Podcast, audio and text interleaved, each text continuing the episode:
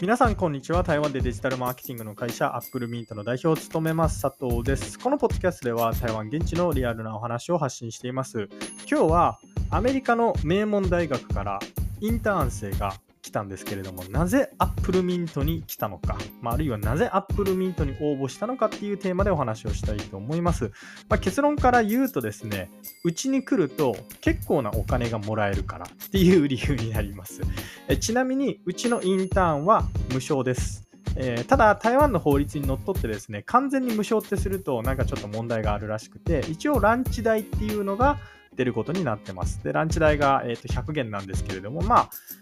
うんまあ、実質無償です。その代わりに、まあ、僕らあの教えて、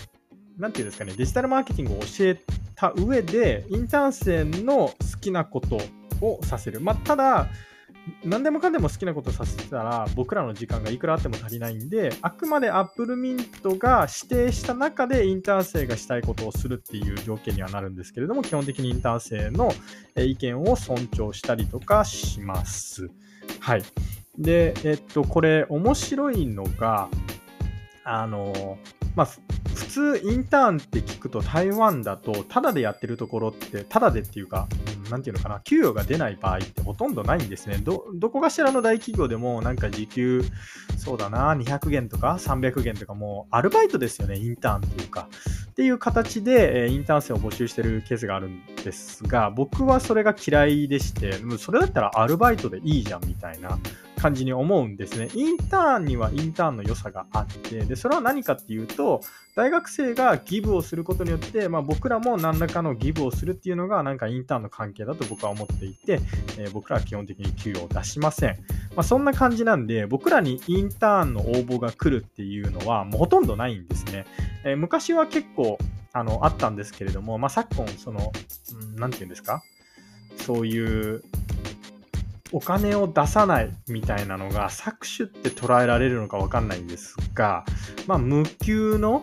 えー、インターンにはあまり応募しないっていう風潮があるんだと思います。なので、うちにインターン生ってほとんど応募しないんですけれども、この度、なんと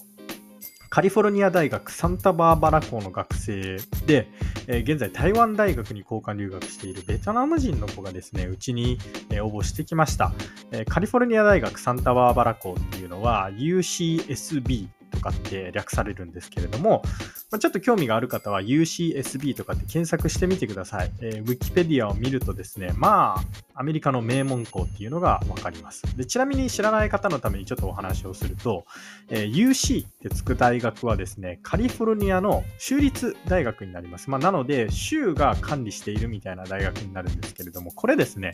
カリフォルニアに生まれた人は、あの、ディスカウントがあるんですね、学費の。まあ、なので、カリフォルニアで生まれた人っていうのは、まず UC を目指すっていう感じになります。まあ、僕もね、ロサンゼルスにいて、高校卒業した時に、え、実はこの UC サンタバーバラっていうのは憧れていて、えー、受けようかなっていうふうに思っていました。まあ、受けたとしても多分落ちたと思うんですけれども、まあ、いずれにせよ、あの、UC っていうのは非常にレベルが高くて、えー、名門校になります。で、この UC、外国人が入ろうとすると学費はおそらく年間で1000万円ぐらいします。えー、カリフォルニア生まれの人に関しては、どれぐらいですかね ?10 分の1とかじゃないですか ?100 万円とかなんじゃないかなと思います。ごめんなさい。えっ、と、ちょっと、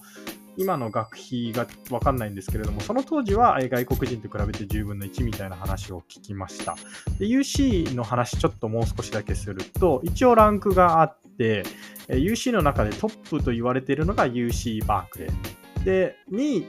2番目に、名門と言われているのが UCLA。UCLA とかってよく聞いたことあるかもしれないですね。で、次が UC サンディエゴ。で、次あたりがなんか UC サンタバーバラとか、えっと、UC アーバインとか、まあそういったところになってくると思うんですけれども、いずれにせよ、UC サンタバーバラ、えー、カリフォルニア大学サンタバーバラ校というのは、カリフォルニアで非常に、えー、名門校になります。じゃあなんでそんな名門大学の学生がうちなんか、こうなんか中小企業というか 全然ね、誰も知らないようなアップルミントに、えー、応募してきたか、インターンですね、インターンを応募してきたかっていうお話なんですけれども、まずきっかけは検索で引っかかったからっていうようなことなんですね。一応僕らえ、英語でも複数のコンテンツを書いていて、まあ、特にインターン生を狙った、まあ、インターン関連のキーワードを狙った、えー、コンテンツっていうのは書いてます。なので SEO っていうあの検索エンジンの最適化っていうんですけれども、これをしていたりとかします。まあ、それで引っかかって、えー、今回のベトナム人の子が、まあ、うちに興味を持って、で、彼女はそもそもデジタルマーケティングに興味があったらしくて、で、うちに応募することになったんですけれども、とはいえですよ、無給ですよ、無給。なんで無給の、えー、うちのインターンに来たかというとですね、これ面白いのが、奨学金なんですよ。彼女実は UC サンタバーバラが、えーと、提供している奨学金に、えー、応募していてでこの奨学金っていうのが90時間無給でインターンをしたら3000ドルもらえるっていう奨学金なんですね。まあ、だから彼女はインターン先の条件として必ず無給じゃないといけないっていう条件があったりとかします。すごい面白いですよね。で、この 3000US ドルなんですけれども、やっぱり学生からするとすごいでかいお金じゃないですか。もう日本円に換算すると1.5倍なんで50万円ぐらいですよ。50万円って結構な金額だと思うんですね。学生からすると。で、これ、面白いのが、単純計算で、まあ、3000ドルもらえて90時間インターンってことは、3000割る90したら時給33ドルなんですよ。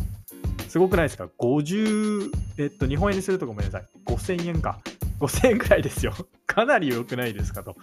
でなので、彼女は今回のインターンシップを通じて、まあ、バイトじゃないんですけれども、インターンという立場で別に何の、ストレスもないし、でなおかつ、90時間、無給でインターンをしたら、デジタルマーケティングが学べて、でなおかつ3000ドルがもらえるっていう、でしかも、まあ、レジュメにそういう奨学金、あのもらいましたみたいなの書けますし、なんならデジタルマーケティング、そのインターン期間中にやったことで何らかの、ことを達成したら、それもそれでレジュメに書けるわけじゃないですか。まあ、なのですごいいいんですね。あの今回のインターンの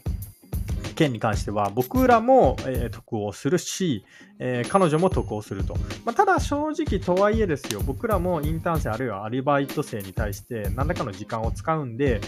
うん、まあすごい僕らウィンかっていうと、まあ、そうでもなかったりするんですけれども、まあ、今日ね、え、応募したベトナム人のこと実際に話して会ってみたんですけれども、めちゃくちゃ感じがいい子で、えー、しかもめちゃくちゃ真面目で、えー、めちゃくちゃやる気があってで、アメリカの大学に通ってる子って今まで、え僕らインターンで何人かな ?4 人ぐらいいた。まあアメリカとカナダもいたんですけれども、みんなめっちゃやる気あるんですよ。でなんでかっていうと、やっぱり大学卒業してから就職するハードルがアメリカあるいはカナダはめちゃくちゃ高いんで、インターンでどれだけ何何らかの結果を残せるかっていうのは、もう就職に、こうなんていうんですか、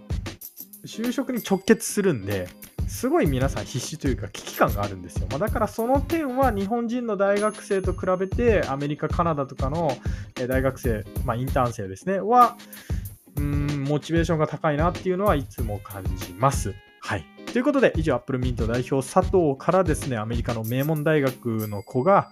えー、なぜかインターン、アップルミントにインターンに来た。で、それは何でかみたいな、え、お話でした、え、いつもお聴きいただきありがとうございます。それではまた。